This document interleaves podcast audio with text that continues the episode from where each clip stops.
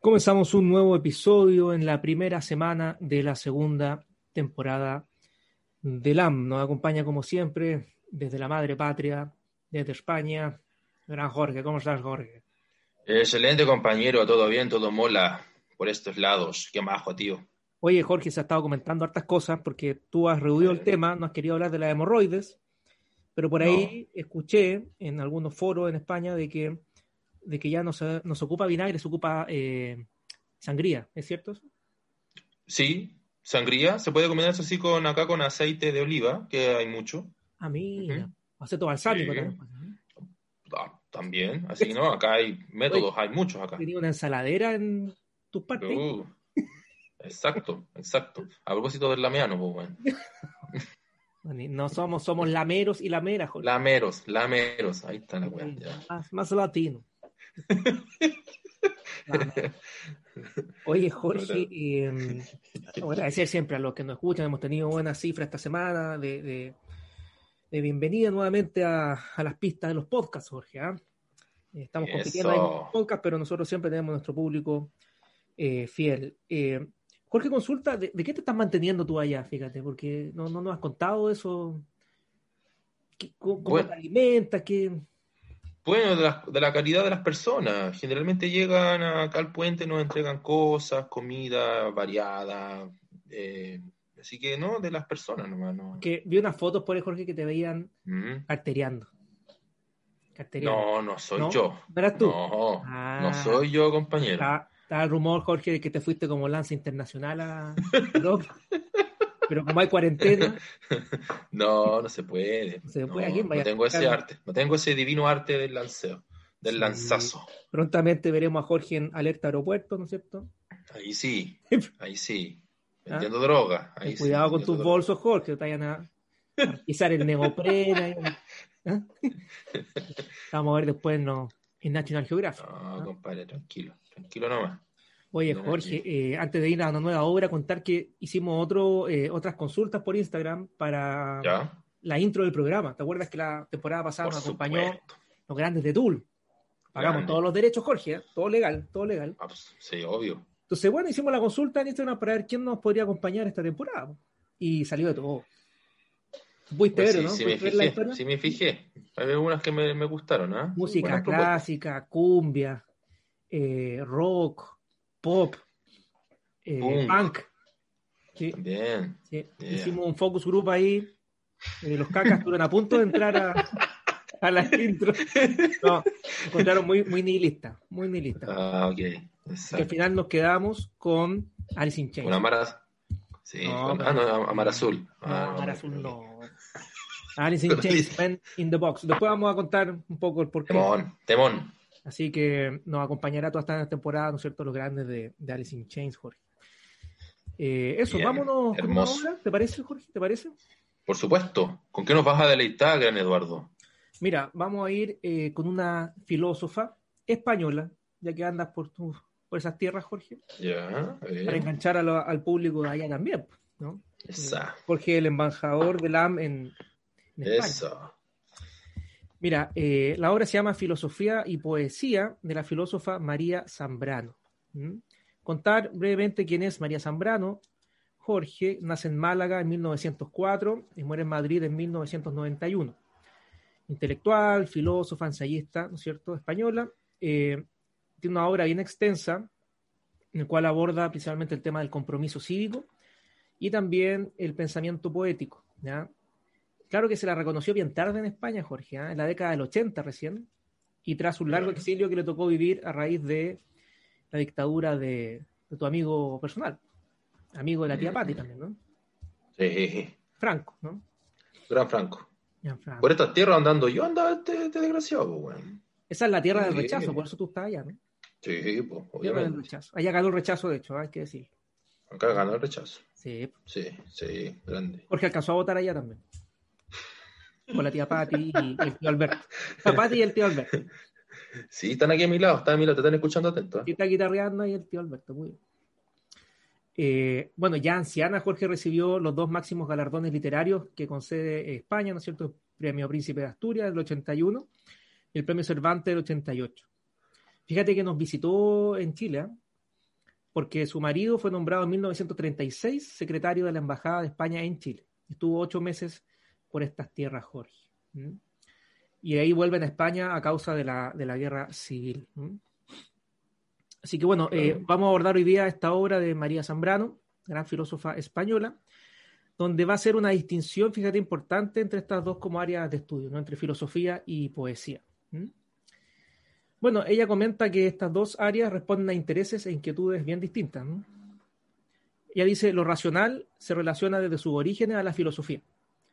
Esto es a la palabra que crea, ordena, mueve y legisla. La filosofía dice parte del fracaso, del desgarramiento, del intento de capturar algo que no tenemos y que necesitamos. Siguiendo el camino de la filosofía, dice el filósofo, abandonó la superficie del mundo, la inmediatez de la vida, caracterizándose así por la renuncia o el ascetismo, como esta ética un poco de renuncia a los placeres o cosas más mundanas. En este afán, vida, cosas y fenómenos serán exprimidos para llegar al núcleo central de su fundamento.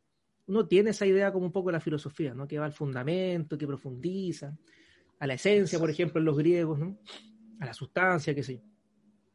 El poeta, en cambio, dice María Zambrano, ¿no es cierto?, no renuncia ni busca, en parte por la sobreabundancia de información que tiene ante sus sentidos.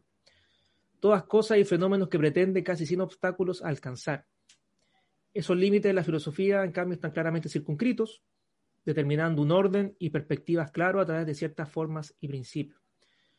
La poesía busca transgredir este orden, esta delimitación de lo que se debe decir. O sea, la concepción que tiene de la filosofía es más como el legaliforme, ¿no? Como esta idea de, mm. de, cuadrar las cosas, ¿no? De carácter quizás más científico, más objetivo. En cambio, la poesía como, por un lado, más como transgresor en ese sentido.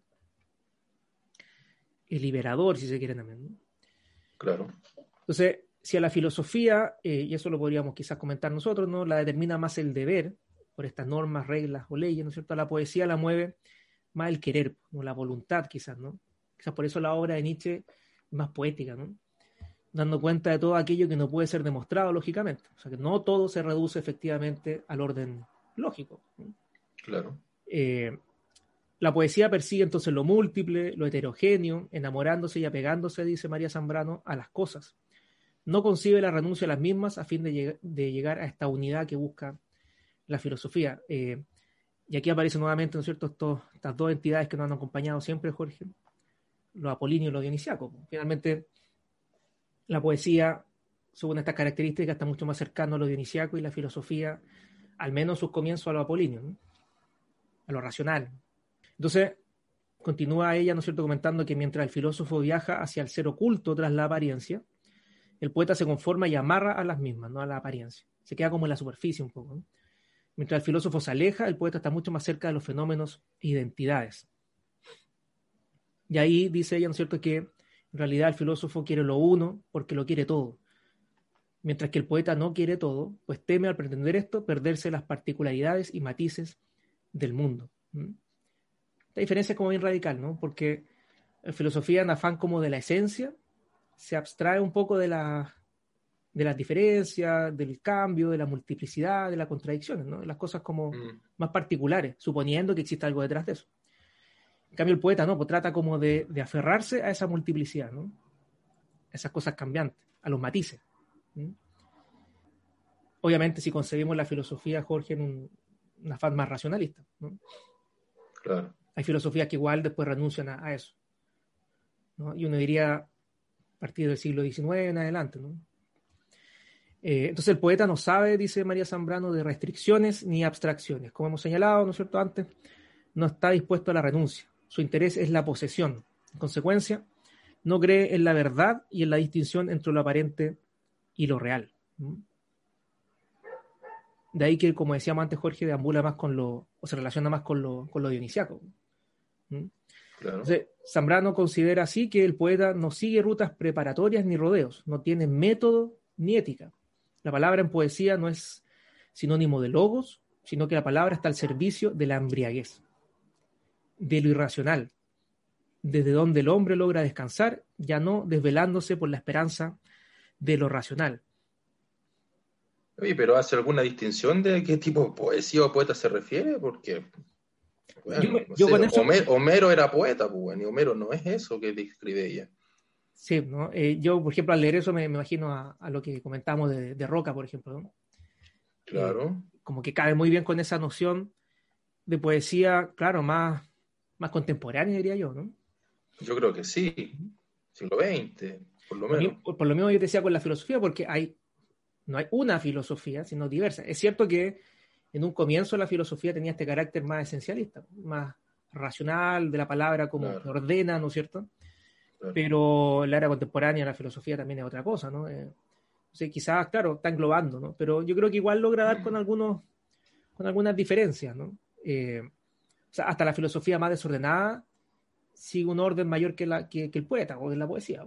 La poesía o mm. el arte en general es mucho más libre que la filosofía. ¿no? Claro, por ser un discurso estético, claro. Claro. ¿no? O sea, claro, igual hay matices como, como tú comentabas. ¿no? Entonces, bueno, Zambrano ahí concluye para, para ir finalizando, Jorge, que, que, el hombre no solo se conforma con las sombras de la pared cavernaria, sino que también logra crear y venerar sombras nuevas, dejando que hablen a través de las palabras las sombras, ¿no? Quizás tiene un carácter más en el sentido como creativo también, ¿no? Más que la filosofía, que en un afán quizás más científico busca también replicar o conocer cosas que ya están dadas. Entonces, mientras el filósofo desdeña las apariencias o estas sombras por perecederas, el poeta por la misma razón se aferra a ellas queriéndolas poseer antes que desaparezcan. Entonces, el foco de atención es distinto, como el, el, interés. Entonces, el filósofo, dice Zambrano, se salva de esta nostalgia de, de que las cosas desaparezcan, uno puede retenerlas, que Zambrano denomina también como melancolía funeraria de las hermosas apariencias.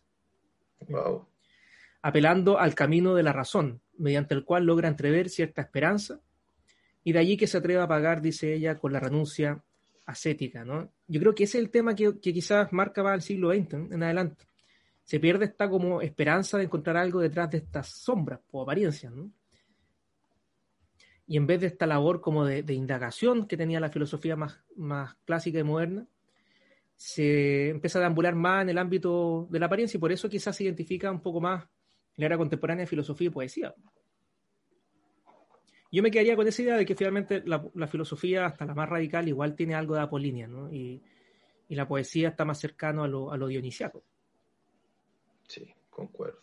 Mm, o sea, a pesar de que Nietzsche criticara esta reducción que hace desde Sócrates en adelante la filosofía lo apolinio, eh, esa misma crítica que él formula también va del lado como racional. Claro. Quizás la única manera en la que presentó de, manera más poética fue en el Zaratustra, que fue el primer episodio que, que analizamos esta, temporada, Jorge. Así que interesante, filósofa española. Buena mirada, me gusta. interesante. Así que ahí para que lo, la revisen a esta, a esta autora. Invitados siempre a leerla, a revisarla, compadre, sí, que visiten también ahí estudios cavernarios por si pueden andar en más detalles. Cavernarios, que hay reseñas también, ¿ah? prontamente subiremos las recetas de la sangría. ¿ah?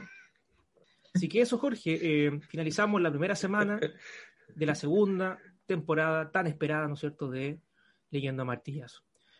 dejamos para que sigas con tu eh, cartereo ahí en el centro de, Necesito ir a remojar, ya tú sabes, compadre, en sangría. y, saludo a la tía Patti, al tío Alberto. grandes constituyentes, grandes constituyentes.